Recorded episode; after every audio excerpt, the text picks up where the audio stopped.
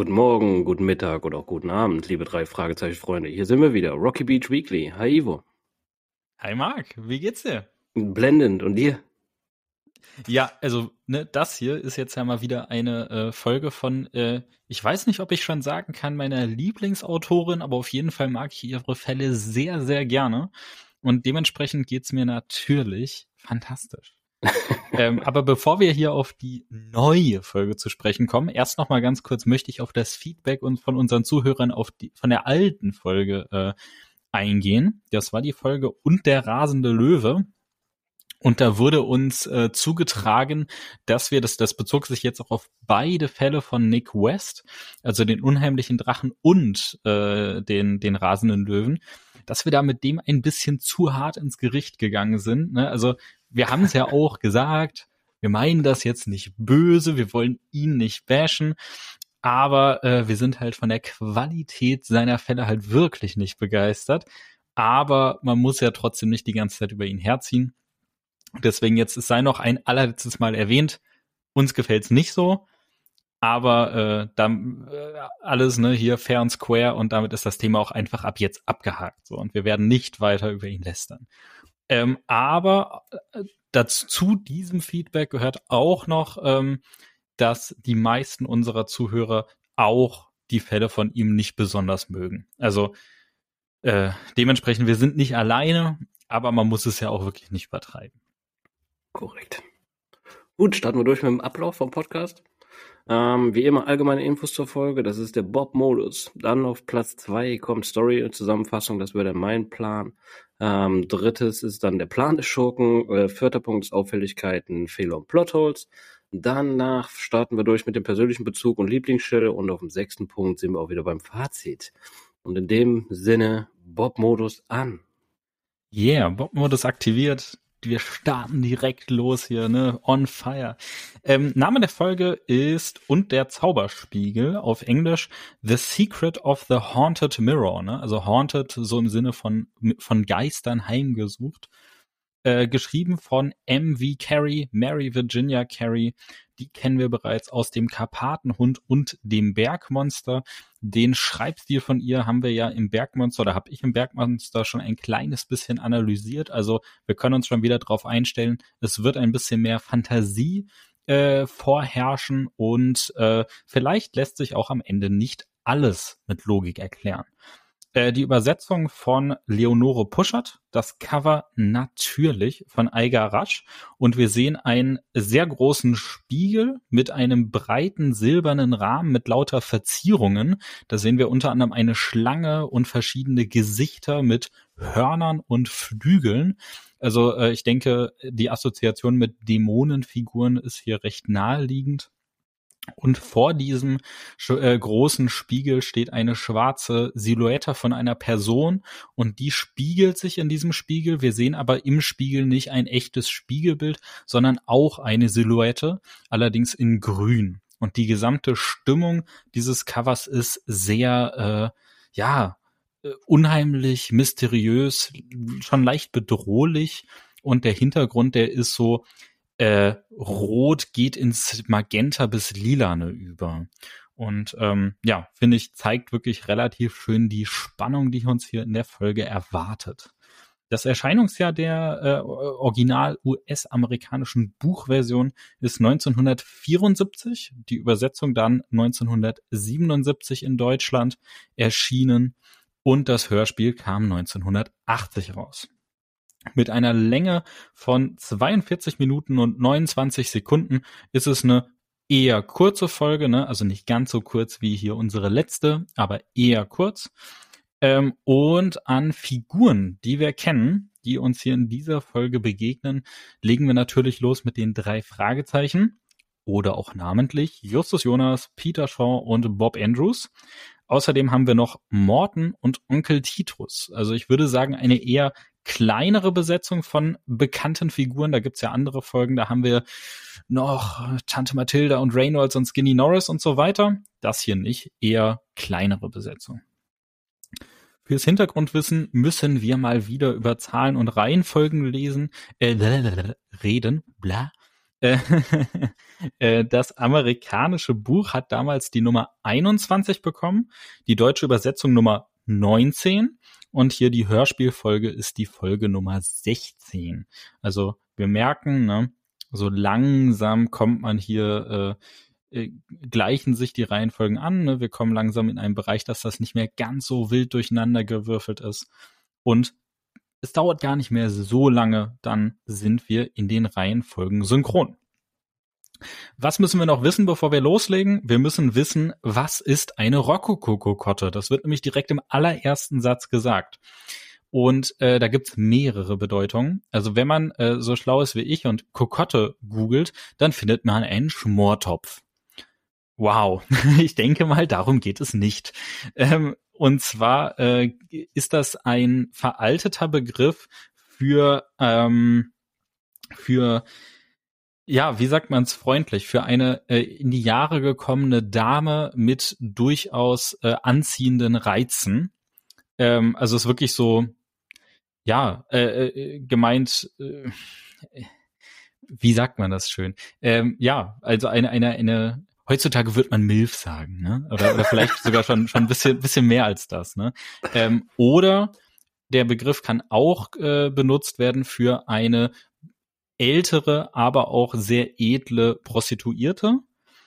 Ähm, und jetzt hier in, in diesem Zusammenhang und so wie es auch von Bob gesagt wird, ist damit aber eigentlich wirklich nur das reine Outfit von äh, unserer späteren Klientin Miss Darnley, da, Darley, Darnley, Darnley, Darnley gemeint.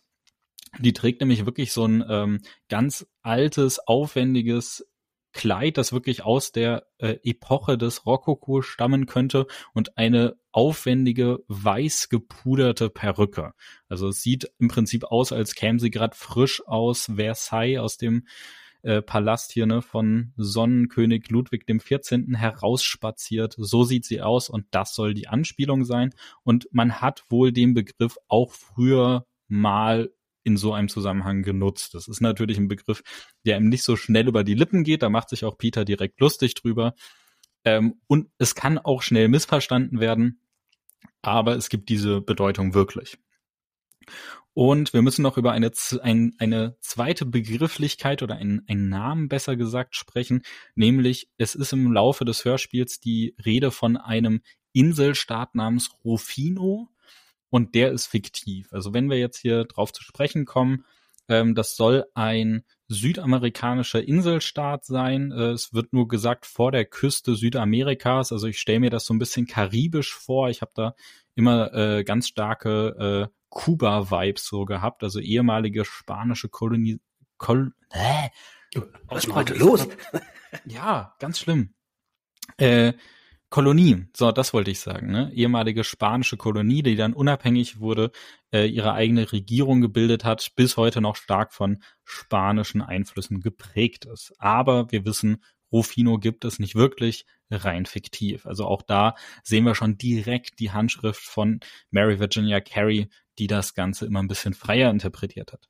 So, nachdem wir das jetzt alles wissen, können wir direkt in die Handlung reinspringen. Ne? Hier schöner Deep Dive, wie man heutzutage sagt, genau. und mag. Dann, ja, dann führ uns los. doch mal durch die Tauchtour. genau, machen wir. Ähm, ja, es wird auf jeden Fall spannend, das schon mal vorweg. Ähm, für, für mich jetzt auch natürlich das alles ein bisschen wiederzugeben. Es sind viele äh, spanische Namen dabei. Wenn ich sie falsch ausspreche, dann schon mal äh, sorry. Und es ist echt eine äh, geniale Folge, wie sie auch geschrieben wird. Aber dazu natürlich auch später. Ähm, wir starten mit Justus, Bob und Peter, die mit Onkel Titus in Hollywood unterwegs sind. Und äh, Onkel Titus möchte dort antike Möbel kaufen. Und äh, Onkel Titus ist halt in einem Haus drin, bei, bei, bei einer Kundin. Und ähm, die Jungs stehen draußen und sehen dort auf einmal Morton, wie er einen Mann tatsächlich verfolgt auf der Straße, also rausrennt aus dem Haus, hinterher und brüllt er noch, irgendwie haltet ihn. Und Peter, wie er halt ist, Peter will sich oder stellt sich sogar dem Mann in den Weg, wird dabei aber tatsächlich niedergeschlagen. Und der Mann hatte bei einer Klientin von Morton, eben halt Mrs. Darley, eingebrochen.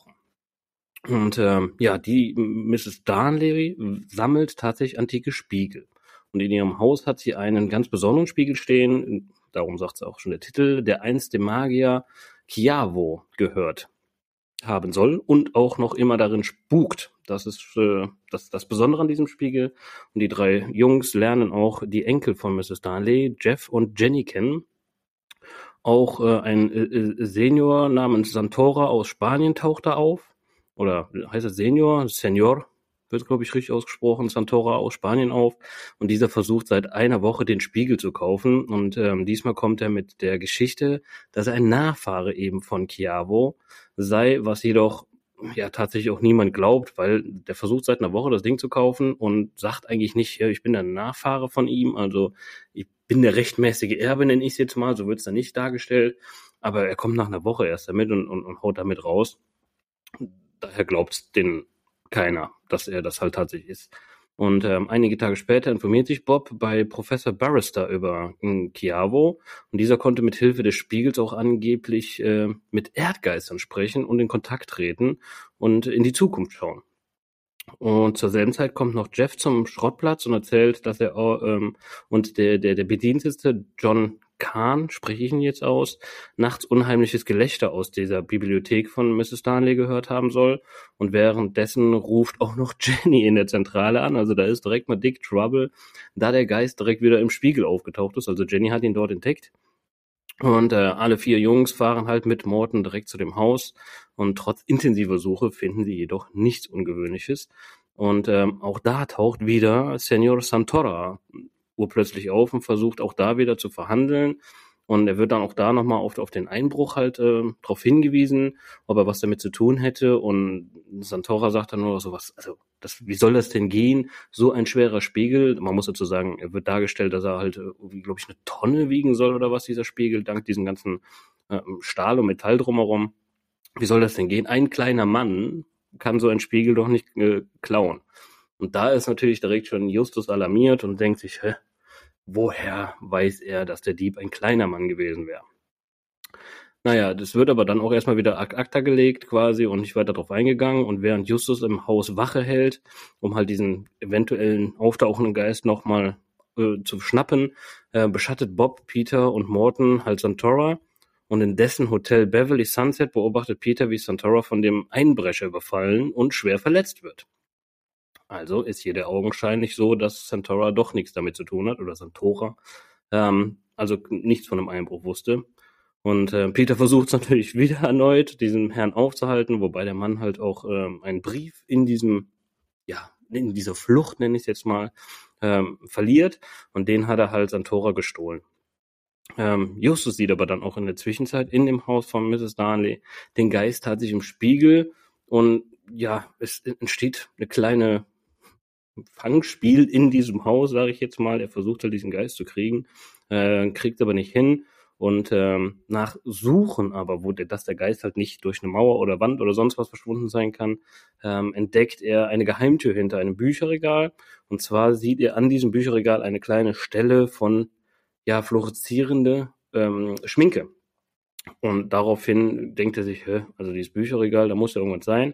Und das Bücherregal ist aber auch tatsächlich sehr, sehr schwer. Also sie tun sich nicht leicht, dieses Bücherregal halt zur Seite zu kriegen, ähm, schaffen es aber da mit vereinten Kräften und in die, sehen da halt ein Loch in der Wand, was halt schon sehr strange ist, dass da Mrs. Darnley halt auch sagt, dass sie seit Jahren in diesem Haus wohnt und die dieses, die, dieses Loch halt nicht gefunden hat. Ähm, aber nichtsdestotrotz, in der, dieses Loch führt halt in einen geheimen Keller, und dort versteckt sich halt ein Mann, der als Geist kostümiert ist und äh, schafft es aber auch tatsächlich da wieder zu fliehen. Auch da schafft es halt Justus, ihn nicht richtig zu stellen. Ähm, und ja, als, als dann kommen auch Peter und Bob zurück, ähm, bringen sie den Brief halt mit. Und daraus und mit Hilfe einiger Recherchen natürlich, dank Bob, erfahren sie, dass äh, Santoro eigentlich aus Rufino stammt und der Neffe des Präsidenten Garcia ist. Und dieser muss sich der Wahl gegen ja, ich bin nicht so spanisch bewandt, die Wahl gegen De Pilar stellen, welcher das Land mit ähm, verbrecherischen Mitteln unterdrücken will. Und der Einbrecher wird ähm, auch als Gomez äh, identifiziert. Und während der Recherchen erfahren die drei Fragezeichen, dass Jeff entführt wurde. Und der Täter lässt Jeff zu Hause anrufen und teilt äh, Mrs. Darnley halt mit, wo sie den Spiegel hinbringen soll, damit Jeff auch wieder freikommt. Aber wir sind natürlich mit Justus immer wieder unterwegs und Justus hat auch nicht nur ein, ein, ein detektivisches Gehirn, sondern der hat auch noch äh, Ohren wie ein Luchs. Er kann nämlich, er belauscht dieses Telefon halt mit und hört halt durch dieses Telefon einen Bahnübergang, also hört halt quasi eine Bahn da drüber rattern, das ist ja dieses typische Geräusch, was wir alle kennen. Und außerdem ein Eiswagen von der Marke Mido Fresh. Und das ist Respekt, dass er nur an diesen Klingeln erkennt, was das für eine Firma ist, mit, diesem, mit der die diesen Eiswagen hat. Aber ähm, ja, auch da nochmal kurze Recherche. Er ruft halt bei dieser Eiswagenfirma an und fragt nach, wo denn äh, der Fahrer direkt an einem Bahnübergang stand eine Zeit lang und kriegt auch eine Auskunft und kann durch diese Hinweise auch das Haus finden, in dem Jeff gefangen gehalten wird. Und vor dem Haus, bevor er aber da einfach reinstirbt natürlich, man weiß ja nicht, was da drin ist, äh, steht ein Brotverkäufer, und Justus äh, ist auch natürlich direkt auf die glorreiche Idee gekommen und sagt, okay, pass auf, ich, ich gehe mal zu dem Brotverkäufer, frage ihm, ob er halt gerade eine Schürze für mich hat und diesen, ja, ich weiß nicht, wie man sowas tatsächlich richtig nennt, aber diese typischen Brotverkäufer, die man hat, mit diesem weißen Schiffchenhut auf dem Kopf, ähm, verkleidet sich Justus und geht zu diesem Haus und klopft auch halt an, hallo, hier Brotverkäufer. Es öffnet aber keiner. Und ähm, ja, aufgrund, dass keiner öffnet, sieht er halt aber auch noch ein, noch ein Fenster offen stehen und ähm, dringt halt in das Haus ein. Es ist niemand da außer Jeff und sie befreien Jeff. Ähm, nun fahren aber auch die drei Fragezeichen und Jeff mit dem Brotverkäufer. Das halt das Geniale ist, finde ich, das kommt eigentlich gleich noch mal ein bisschen von mir, aber es ist, der ist so tief in diesem Fall sofort drin. Der findet das so genial, wie diese drei Jungs die diese detektivische Arbeit leisten. Und man merkt auch so ein bisschen, er hat auf jeden Fall ein, ein Fable dafür, weil er ist auf jeden Fall direkt Feuer und Flamme und hilft den Jungs.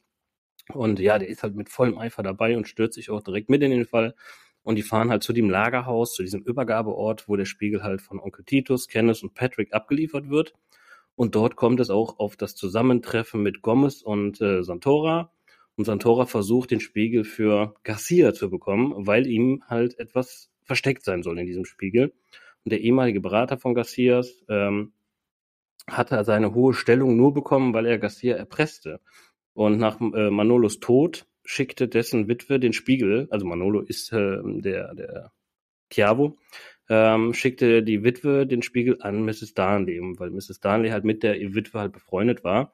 Ähm, doch war der Spiegel halt ähm, Gomez versprochen, ähm, Manolos Diener eben. Und dieser war jedoch im Gefängnis und kam halt zu spät zu diesem tot quasi und konnte halt den Spiegel nicht nehmen. Von daher hat die Witwe den halt Mrs. Darnley geschenkt. Und so kommt es tatsächlich bei dieser Begegnung zu einem Kampf zwischen Santoro und Gomez um, den, um diesen Spiegel halt. Und Santoro hatte aber einen Mann namens Baldini engagiert, der als Geist auftreten soll, damit Mrs. Darnley den Spiegel aus Angst halt abgeben würde. Und Gomez versucht, nachdem die Hintergründe klar sind, den Spiegel auch noch zu zerschlagen, scheint jedoch plötzlich etwas darin zu sehen bei und flüchtet halt auch ängstlich, haut er tatsächlich ab und äh, fällt da ins Wasser und wird von der Polizei aus dem Wasser gezogen und verhaftet. Und ähm, es wird leider nicht oder es kommt nicht raus, was ihn so verstört und verängstlicht hat ähm, oder was er da in diesem Spiegel noch gesehen haben soll. Das bleibt halt leider Gottes in dieser Story ein ungeklärtes Phänomen. Ähm, es kommt ja auch nicht zur Schlusslache. Hm, das finde ich immer so traurig, weil ich diese Schlusslache halt immer so feier. Aber in dem Fall kommt sie nicht. Aber der Fall ist aufgeklärt und die Jungs haben äh, es mal wieder geschafft, was zu lösen. Und das war unsere Zusammenfassung für heute. Ja, yeah, vielen Dank, genau. Dann äh, mache ich direkt weiter mit dem Evil Mass Plan, mit yes. dem Plan unseres Schurken. Ähm, der eigentliche Schurke in der Folge ist ja Juan Gomez. Ähm, er war Diener von diesem Manolos und wusste von der Erpressung von Manolos, weil dieser ja den Präsidenten von Rufino erpresst hat. Äh, Manolos hat ihm den nach seinem Tod den Spiegel mit den Beweisen versprochen, dass quasi äh, Gomez halt diese Erpressung weiterführen kann. Ähm, allerdings als Manolos starb, war gerade äh, Gomez im Gefängnis wegen schwerem Raub und konnte deswegen den Spiegel nicht entgegennehmen. Und deswegen hat halt die Witwe von Manolos diesen Spiegel an ihre Freundin, nämlich Miss Miss Darnley weiter verschenkt, weil sie von ihr wusste, dass sie äh, Spiegel sammelt und äh, Miss Darnley hat auch äh, erwähnt, dass sie schon lange ein Auge auf diesen Spiegel geworfen hat. Und sie äh, steht ja auf Spiegel, die eine ähm, Geschichte haben und so passt das natürlich perfekt in ihre Sammlung. Ähm, so, jetzt äh, kommt Gomez aus dem Gefängnis raus und äh, stellt fest, scheiße, der Spiegel ist nicht mehr für mich da, ich kann ihn nicht abholen Ähm, er verfolgt die Spur des Spiegels bis zu Miss Darnley, versucht oder er bricht in ihr Haus ein, um die Beweise zu finden. Also er ist eigentlich die ganze Zeit nicht wirklich hinter dem Spiegel her, sondern mehr hinter diesen Beweisen, um den Präsidenten weiter erpressen zu können. Offensichtlich ist es ihm aber nicht gelungen, weil genau das ist ja die Szene, in der äh, wir Gomez als fliehenden Einbrecher zum ersten Mal sehen und er wird von Morton verfolgt. Ähm, später überfällt und verletzt er auch Santora, der ja sein großer Gegenspieler ist. Ähm, dann entführt er Jeff, also den, den Enkel von Miss Darnley, und versucht dadurch, äh, ja, Miss Darnley zu erpressen, damit er den Spiegel und dadurch halt auch die Beweise bekommt. Und äh, als dann quasi dieses Finale kommt und klar ist, dass er nicht mehr an die Beweise herankommen wird, versucht er den Spiegel zu zerstören und dabei kommt dann halt diese Szene, die du eben wunderschön beschrieben hast. Er äh, sieht etwas im Spiegel, das ihn so sehr in Angst versetzt, dass er äh, ja handlungsunfähig ist, ins Wasser fällt und dann später sogar für geistig nicht zurechenbar erklärt wird. Und was wir äh, also was er da, da sieht, ähm, das wird nicht aufgeklärt, das bleibt für immer ein Geheimnis. Gemäß der Legende um diesen Spiegel äh, soll es wohl das Gesicht des Magiers Chiavo sein, dem ja ursprünglich der Spiegel gehört hat. Aber äh, das bleibt für immer ein Geheimnis aus äh, MV Carries Feder. Ne? Also die hat uns hier mal wieder etwas präsentiert, was nicht aufgeklärt wird. Ich mag das immer sehr. Ähm, um aber noch die restlichen Verwirrungen aufzuklären, nutze ich diese Kategorie mal wieder, um auch die anderen Figuren nochmal auseinander zu dröseln und zu erklären. Und da fange ich dann mit äh, Senor Santora an, also äh, äh, Raphael heißt er, glaube ich, ne? Raphael Santora. Er ist der Neffe des Präsidenten von Rufino, äh, er, und dieser wurde ja die ganze Zeit von Manolos erpresst und dann äh, ist Manolos endlich gestorben, der Präsident und somit halt auch sein Neffe, also Miss, Miss äh, Senor Santora, denken, dass diese Erpressung jetzt endlich ein Ende gefunden hat. Doch dann bekommen sie mit, dass Gomez auf der Spur des äh, Spiegels ist und sie können sich denken, sobald der die Beweise hat, wird es gerade weitergehen. Und so macht sich äh, Senor Santora auf die Fersen von Gomez, verfolgt somit auch den Spiegel bis in die USA und äh, er versucht quasi zuerst entweder an den Spiegel oder die Beweise zu kommen, äh, gibt sich dafür die ganze Zeit dann halt als äh, erstens spanischstämmig und zweitens als Interessent für diesen Spiegel aus. Er findet dann auch dieses Märchen, dass er ein Nachfahre von Chiavo wäre und der Spiegel verflucht sei. Äh, ja, funktioniert nicht so gut. ähm, und äh, dann äh, kommt die Situation, in der er von Gomez in seinem Hotelzimmer überfallen und auch stark verletzt wird und da äh, erklärt er sich dann auch den drei Fragezeichen oder danach erklärt er sich, gibt seine wahre Absicht und seine wahre Identität preis und ähm, versucht aber dann halt auch, als es zum Finale kommt, ähm, den Spiegel zu zerstören und damit die Beweise einfach zu vernichten. Davon hält ihn dann Justus ab. Und äh, er wird dann ja auch, als dann die Polizei anrückt, von den drei Fragezeichen gedeckt. Justus übergibt ihm ja dann sogar noch diesen Mikrofilm, auf dem die Beweise drauf sind. Und ähm, so, Justus deutet es so an, dass sie halt der Polizei nicht das wahre Motiv äh, berichten werden. Wir wissen es nicht, weil wir kriegen die Polizei selber nicht mehr zu hören, aber wir können uns denken, dass das ein Geheimnis zwischen ihm und den drei Fragezeichen bleibt.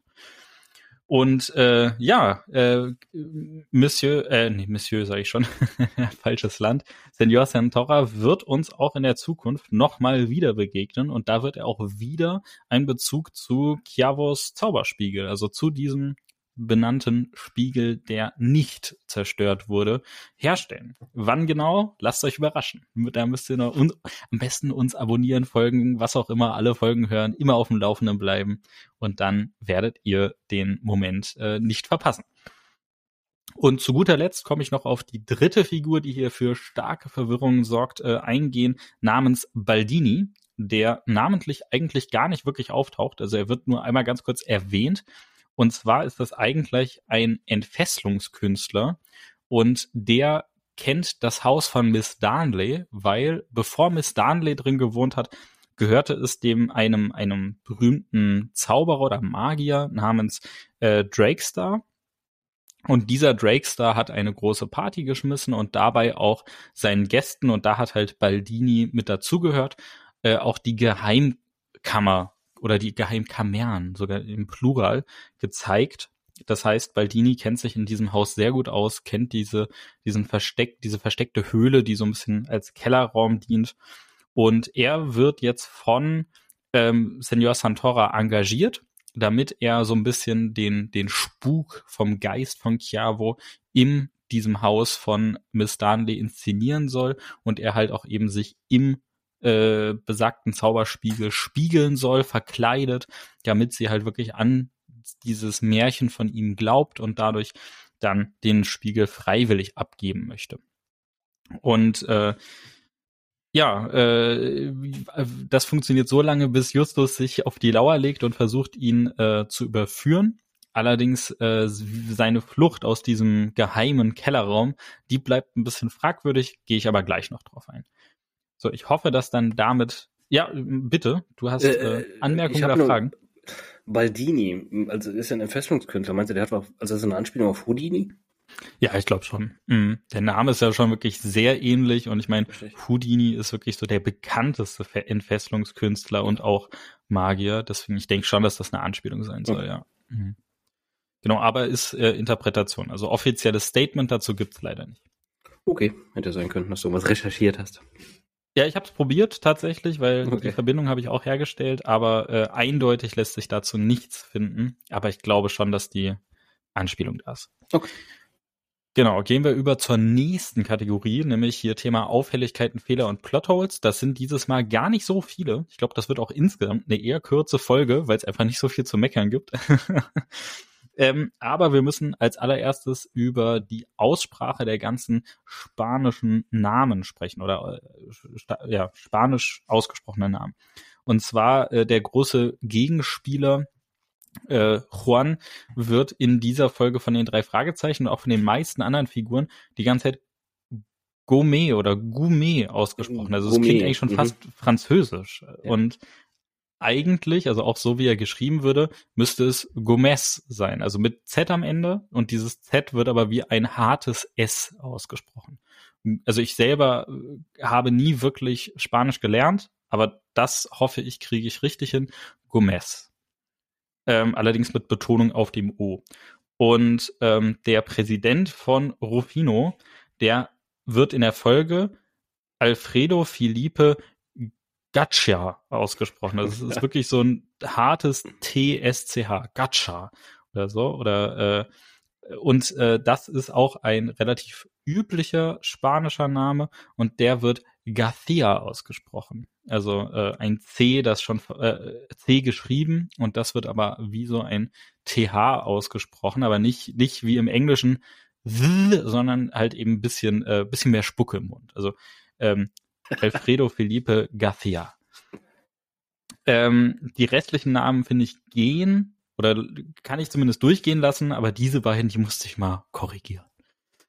Genau. Ähm, dann kommen wir zur ersten richtigen inhaltlichen Auffälligkeit. Und zwar erzählt Miss Darnley, als sie von ihrer Spiegelsammlung äh, berichtet, äh, erzählt sie von Alice im Wunderland, die durch einen Spiegel geht und dadurch in eine wunderbare Welt kommt.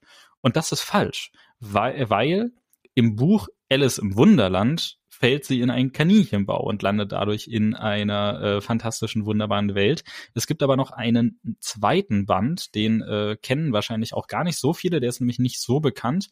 Und da geht sie durch einen Spiegel. Der heißt aber auch, äh, oh Gott, jetzt, jetzt habe ich es mir nicht notiert und krieg's auch gerade nicht mehr ganz hin. Der heißt ähm, im Englischen irgendwie Alice Stepping Through the Mirror Glass oder so verdammt, ich krieg's gerade echt nicht mehr ganz hin. Aber äh, wenn wir von Alice im Wunderland sprechen, das ist wirklich der Name des ersten Buches und da geht's um den Kaninchenbau. so. Ähm, das ist allerdings, äh, wa warum haben wir diesen Fehler?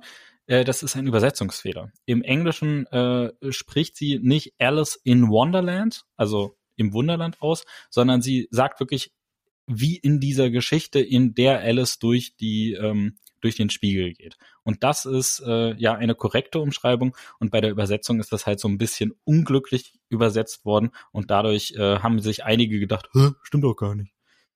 Und ja, ist auch richtig, stimmt nicht. so, jetzt hier, Stimme macht nicht ganz mit, ich muss mich mal ganz kurz räuspern. so, Winter ist schwierig zum Aufnehmen. Äh, machen wir weiter mit dem nächsten Punkt. Und zwar geht's da genau um diesen Punkt, den ich eben bei der äh, Story von Baldini angesprochen habe. Äh, Justus und Jeff äh, sind auf der Spur des soeben geflüchteten Geistes ähm, finden den Geheimraum, gehen da hinunter und entdecken eine Art äh, Höhle oder auch Kellerraum. Es wird nicht so ganz genau beschrieben, wie das jetzt auszusehen hat. Mit zwei Truhen. In der einen Truhe sind die unter, äh, also die Utensilien von Baldini, in der anderen versteckt er sich selber. Und dann, äh, kaum haben sie ihn entdeckt, flieht er. So wie es uns aber beschrieben wird, hat dieser Raum, dieser Geheimraum nur einen einzigen Zugang und der äh, führt zur Bibliothek. Und in der Bibliothek sind Miss Darnley und ihre Enkelin Jenny. Also das heißt, wenn der jetzt hier flieht, dann müssten die dem auf jeden Fall sehen, weil, äh, naja, der müsste eigentlich an denen vorbeirennen. Davon ist aber, als dann äh, Justus und Jeff wieder rauskommen aus diesem Geheimraum, gar keine Rede, sondern die fragen sogar noch, habt ihr ihn gesehen? Habt ihr ihn entdeckt? Und äh, ja, das äh, ergibt so keinen Sinn, lässt sich auch irgendwie nicht wirklich erklären oder, oder wird auch nicht ja, aufgeklärt, weil dieser Geheimraum wirklich eigentlich nur einen Zugang hat. Zumindest Wissensstand äh, des Zuhörers oder des Lesers im Buch. Dann äh, kommen wir zu der nächsten äh, Auffälligkeit. Also wir haben bisher hier keine großartigen Fehler drin. Ne? Es sind ja alles eher kleinere Themen. Und das hier ist auch eher ein kleineres Thema. Und zwar äh, Peter ähm, gibt Justus, oder ist es Bob? Ich bin mir gerade gar nicht sicher. Aber einer von beiden gibt Justus diesen Brief, den sie äh, bei Senor Santora gefunden haben, den ja äh, Juan Gomez eigentlich äh, stehlen wollte. Und Justus sagt, hey, der ist ja auf Spanisch, aber ich spreche ein bisschen Spanisch. Und dann liest er den ganzen Brief einfach komplett flüssig vor. Also wenn jemand ein bisschen eine Fremdsprache spricht, dann tut er sich mei meistens etwas schwerer, braucht ein bisschen länger und schafft das auch nicht in äh, flüssigen, logisch klingenden Sätzen zu übersetzen. Ne? Also deswegen ähm, entweder hat Justus maßlos untertrieben und er hat einfach äh, das Niveau eines Native Speakers, also eines eines Geburtssprechenden im Spanischen, oder das wurde hier einfach schauspielerisch nicht ganz so rübergebracht, wie es eigentlich zum Charakter passen würde. Das ist jetzt Interpretationssache, überlasse ich euch.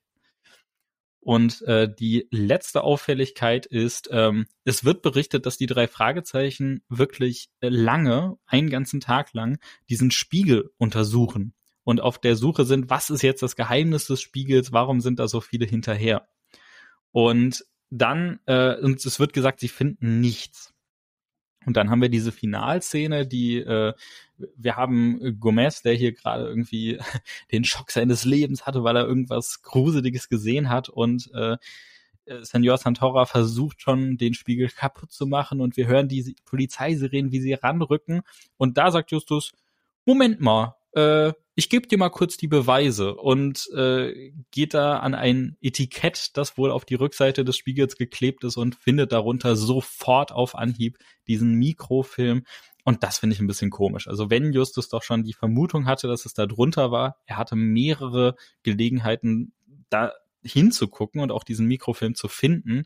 Und das ist so ein bisschen im exakt richtigen Moment weiß er ganz genau, wo die Beweise versteckt sind. Ah, das finde ich ein bisschen, also für die Story, ja, okay, ich verstehe es, warum das so gemacht wurde, aber äh, hätte man sich vielleicht ein bisschen was Intelligenteres einfallen lassen können. Aber insgesamt merkt ihr schon, ich habe hier relativ wenig zu meckern, sowohl in der Qualität als auch in der Quantität. Das sind eigentlich alles eher Auffälligkeiten und äh, keine großartigen Fehler oder gar Plotholes. Und äh, das stimmt uns dann direkt schon ein in Richtung äh, persönlicher Bezug zur Folge und Lieblingsstelle. Ähm, bei mir persönlich ist es recht positiv. Ich glaube, Marc, dir geht das ähnlich, oder? Ja, Also, was ich hier vorab sagen muss, das wird sich wahrscheinlich jetzt so ein bisschen sogar mit deiner Meinung decken. Also, wir, haben wir das schon mal erwähnt, dass wir tatsächlich auch wie die drei Fragezeichen Akten haben für, pro Fall. Und wir haben beide halt natürlich Einblick in diese Akten und ich sehe halt, was Ivo halt vorbereitet hat in diesem Podcast und was ich halt auch vorbereitet habe und es deckt sich tatsächlich ein bisschen. Es ist für mich eine tolle, fast wundervolle Folge, weil es so viel beinhaltet. Es sind alle Synchronsprecher, finde ich, mega Arbeit. Hm, da geht Ivo gleich auch nochmal drauf ein, habe ich schon gesehen, das nehme ich jetzt nicht vorweg. Aber es, es ist perfekt alles gesprochen, auch, auch es wird nicht irgendwie wie in manchen anderen Folgen überspitzt dargestellt. Gerade jetzt hier das Spanische ist super geil gesprochen. Ähm, ich habe unheimlich Kopfkino gehabt, weil das so facettenreich war, die ganze Story. Ähm, es war mystisch, es war gruselig, es war aber auch halt Mrs. Darnley, die natürlich das super spielt und man sofort auch Kopfkino hat, wie diese Dame auszusehen hat, sage ich jetzt mal. Ähm, fantastisch gemacht, Respekt an, an die Autorin. Ähm, und meine Lieblingsstelle ist tatsächlich, es ist ein bisschen plump, wo ich gerade diese Story so feiere, aber ich feiere diesen Brotverkäufer einfach so sehr, weil der so tief instant von Justus und den zwei anderen Jungs halt so tief in diesen Fall mit einbezogen wird und er ja auch noch schauspielerische Dar Darbietung leistet, indem er halt eine Panne vortäuscht mit seinem Brotwagen vor diesem Übergabehaus. Ähm, und das auch alles auf seinen Mist gewachsen, auf seine Idee, ist dieser Mann für mich in dieser Story tatsächlich genial. Und auch da, der wird super halt gespielt. Es wird seit dieser Eifer, den er an den Tag legt, posaunt er aber auch raus, stimmlich. Ja, ja, der hat Bock. Der hat richtig Bock. Der, der, hat richtig Bock gehabt, den drei Jungs zu helfen und diesen Fall zu lösen. Ähm, ja, das ist für mich so eine, auf jeden Fall eine lustige Szene, weil so viel Lustiges gibt's in dieser Story tatsächlich mal nicht. Ähm, was aber auch vollkommen okay ist, weil auch die, die, die, die, die, die Story einfach nichts hergibt, wo man jetzt drüber funny sein kann. Das ist halt auch ein bisschen politisch und sowas. Also von daher ist das jetzt nicht so schlimm. Aber der Mann haut für mich nochmal einen raus und das ist für mich tatsächlich mein Lieblingspart, ja. Ja, sehr cool. Also ich feiere die Stelle auch total, wirklich. Finde ich super. Ähm, und ich schließe mich hier deiner Stimmung wirklich äh, absolut an. Ich mag die Story total. Ich finde, die ähm, hat eine wirklich tolle Stimmung. Es ist sehr geheimnisvoll. Es baut sich so eine Spannung auf. Es hat dann später sogar politische und sogar moralische Inhalte, weil ähm, es ist ja klar, dass der der amtierende Präsident, der ist ja nicht ganz sauber. Ne, natürlich, er wurde reingelegt, aber der, der hat schon auch ein bisschen Dreck am Stecken. Aber er ist aus zumindest der Sicht von Senor Santora das kleinere Übel, weil der sein sein politischer Gegner, der würde das Land in den Ruin treiben und das sind ja auch, ich sag mal so diese Wahl zwischen äh, nicht ganz sauberem Politiker oder halt jemandem, der wirklich hier skrupellos und moralisch verwerflich ist. Das sind ja durchaus Sachen, die wir hier in der heutigen Welt wieder beobachten können. Deswegen finde ich da so eine politische Note, die das Ganze bekommt, finde ich richtig cool.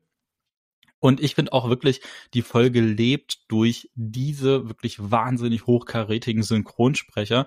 Die drei Fragezeichen-Reihe hat das Privileg, dass sie von Anfang an mit sehr, sehr, sehr guten Synchronsprechern äh, gestartet hat, dass sie, also gerade die Hauptrollen, die sind ja auch wirklich fantastisch gecastet. Ja, am Anfang gab es noch die ein oder anderen Stolperer, aber wir sind jetzt schon so weit, dass ich der Meinung bin, dass die Jungs hier wirklich schon gut in die Rollen reingekommen sind, ihren Job wirklich toll machen. Auch wenn jetzt natürlich das mal wieder eine Folge ist, in der Bob ein bisschen zu kurz kommt, schnief, schnief. Aber das ändert sich ja in Zukunft auch noch. Und äh, aber die erwachsenen äh, Schauspieler, gerade auch die, die dann immer für die Gastrollen nur für eine Folge oder vielleicht zwei einspringen, die sind großartig. Und da haben wir hier einmal Gisela Trove, die äh, hier Miss Darnley äh, ver verkörpert hat. Wir kennen sie auch schon aus der Folge mit den rätselhaften Bildern. Da hat sie die Gräfin verkörpert. Auch großartig übrigens.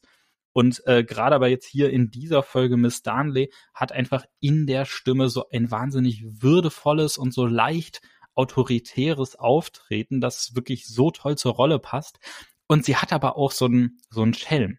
Also äh, als Senor Santora ankommt und da ihr das das äh, Märchen von äh, er sei der Nachfahre von Chiavo aufbinden äh, möchte, Nein, also wirklich ist das. Also sie hat da so, so eine Ironie in dieser Nachfrage und das äh, passt perfekt zur Rolle. Und das ist tatsächlich eigentlich im Buch ist das nicht so.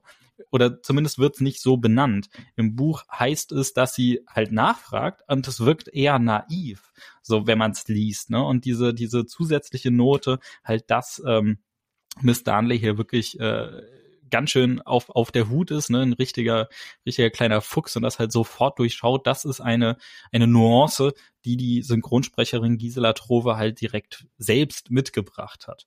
Und dann haben wir auch noch wirklich unfassbar großartigen äh, Schauspieler, aber auch Regisseur und vor allem Synchronsprecher, nämlich die Rolle von Senor Santora. Der wird nämlich ges äh, gesprochen von Jürgen Thormann. Und das ist eine Sprecherlegende. Der Mann ist äh, 94 oder wird jetzt dieses Jahr 95 ähm, und ist irgendwie seit äh, ja, im Prinzip Kindheitsalter oder zumindest äh, seitdem er junger Erwachsener ist, als Synchronsprecher am Start. Wir kennen ihn unter anderem als die Synchronstimme von äh, Sir Michael Caine. Für diejenigen, die jetzt mit Schauspielern nicht so ganz bewachsen sind, ich persönlich habe ihn kennengelernt in der äh, Batman-Reihe von Christopher Nolan. Da spielt er den Alfred und da auch kleiner, kleiner Side-Fact. Genau bei diesem Schauspieler, also Sir Michael Caine, genau diesem Synchronsprecher, also Jürgen Thormann, und genau dieser Rolle, also äh, Alfred, ist mir zum ersten Mal so richtig bewusst geworden, als ich hier kleiner Jugendlicher war, dass es ja Synchronsprecher gibt und dass das ein echter Beruf ist und wie wahnsinnig viel das zu so einem Film, zu so einer Produktion oder halt auch hier zu Hörspielen beitragen kann. Und ähm, ich habe für vor diesem Beruf so einen wahnsinnigen Respekt und das ist auch irgendwie so ein so ein ganz ganz großer Traum, dass ich vielleicht irgendwann es mal schaffe mit meiner Stimme irgendwie ähm, ja einem, einem Charakter mal meine Stimme leihen zu können. Vielleicht ne hier falls mal der ein oder andere Hörspielregisseur äh, zuhört, bitte gerne kontaktieren. Damit würdet ihr mir wirklich einen Lebenstraum erfüllen. Vielleicht kommt das ja irgendwann mal. Träumen darf man. Aber hier Jürgen Thormann, der ist für mich für mich zusammen mit Gisela Trove halt wirklich das Highlight der Folge. Man kennt ihn übrigens außerdem auch noch als den Synchronsprecher von äh, Sir Ian McKellen, also dem Schauspieler von Gandalf, allerdings nicht in allen Filmen, vor allem in den äh, X-Men-Filmen oder auch John Hurt, also für die Harry Potter-Fans unter euch äh, Mr. Ollivander, aber nicht nur da, der äh, ist ein, ein großartiger britischer Schauspieler, unter anderem zu sehen in äh, Bube, Dame, König, Ass? Nee, Ass Spion, Spion, König, Bube 10, Poker, Flash, was auch immer. Also der, der Film mit Karten als Namen, der eigentlich von Spionen handelt, der übrigens auch großartig ist. Ähm, und äh, wir kennen die Synchronstimme von äh, Jürgen Thormann auch aus, pass auf, zwei Filme, die wir hier schon genannt haben. Zum einen äh, Das Leben des Brian, mhm. Monty Python, großartiger Film, wahnsinnig witzig, ein absolutes Meisterwerk an britischem Comedy und eine Leiche zum Dessert. Den haben wir ja, meine Lieblingsfilme. Oder, ja, genau. Und haben wir wirklich in einer ganz frühen Folge schon erwähnt, dass wir ihn toll finden. Und da ist Jürgen Thormann auch als Synchronsprecher tätig. Also wir sehen, die Einflüsse sind riesig. In seiner Synchronsprecherkartei hat er über 1300 Einträge. Das ist wahnsinnig viel. Und da ist alles mit dabei. Da sind Filme, Serien, ähm, auch, auch dann zusätzlich, das wird noch nicht mal mitgezählt, Hörspielbeiträge. Also wirklich riesengroßes Werk, das dieser Mann als Synchronsprecher geleistet hat. Und ich finde, er hat auch so eine wahnsinnig besondere Stimme und so eine, so eine er kann total, in dieser Folge spricht er relativ warm und, ähm, und bringt damit eine Sympathie mit. Er kann aber auch total autoritär sein oder auch ganz mystisch. Also wirklich äh, viele verschiedene Facetten, die er mitbringt. Und da kommen wir jetzt hier auch wirklich mal zu meinem Lieblingspartner. Ich habe lang drum herum geschwafelt. Für mich sind wirklich alle Auftritte von Senor Santora, also hier Jürgen Thormann, das ist für mich meine Lieblingsstelle, einfach weil ich diese Stimme und auch die Art und Weise, wie er diesen Charakter darstellt, was ich finde, auch wirklich extrem gut passt. Ähm, das ist meine Lieblingsstelle. Und wenn ich jetzt eine ganz bestimmte rauspicken muss, dann ist es wirklich die relativ am Anfang der Folge, in der Senor Santora das erste Mal auftaucht und mit Miss Darnley ähm, versucht ihr den Spiegel abzuschwatzen und ihr das Märchen aufbindet und sie da halt eben überhaupt nicht drauf einfällt, sondern das äh, drauf reinfällt, blablabla, sondern äh, das Ganze halt wirklich so so bisschen scherzhaft hinterfragt. Ja, also wirklich, äh, Jürgen Thormann, ganz, ganz, ganz äh, großartige Synchronsprecher und äh, riesige äh, Inspiration, wirklich. So, das, ähm, ja, und insgesamt die Folge gefällt mir wirklich extrem gut. Äh, MV Carey ist eine meiner Lieblingsautorinnen, vielleicht, also von den drei Fragezeichen, vielleicht sogar Lieblingsautorin. Muss ich mal in Zukunft noch gucken, was da so die anderen äh, mit sich bringen.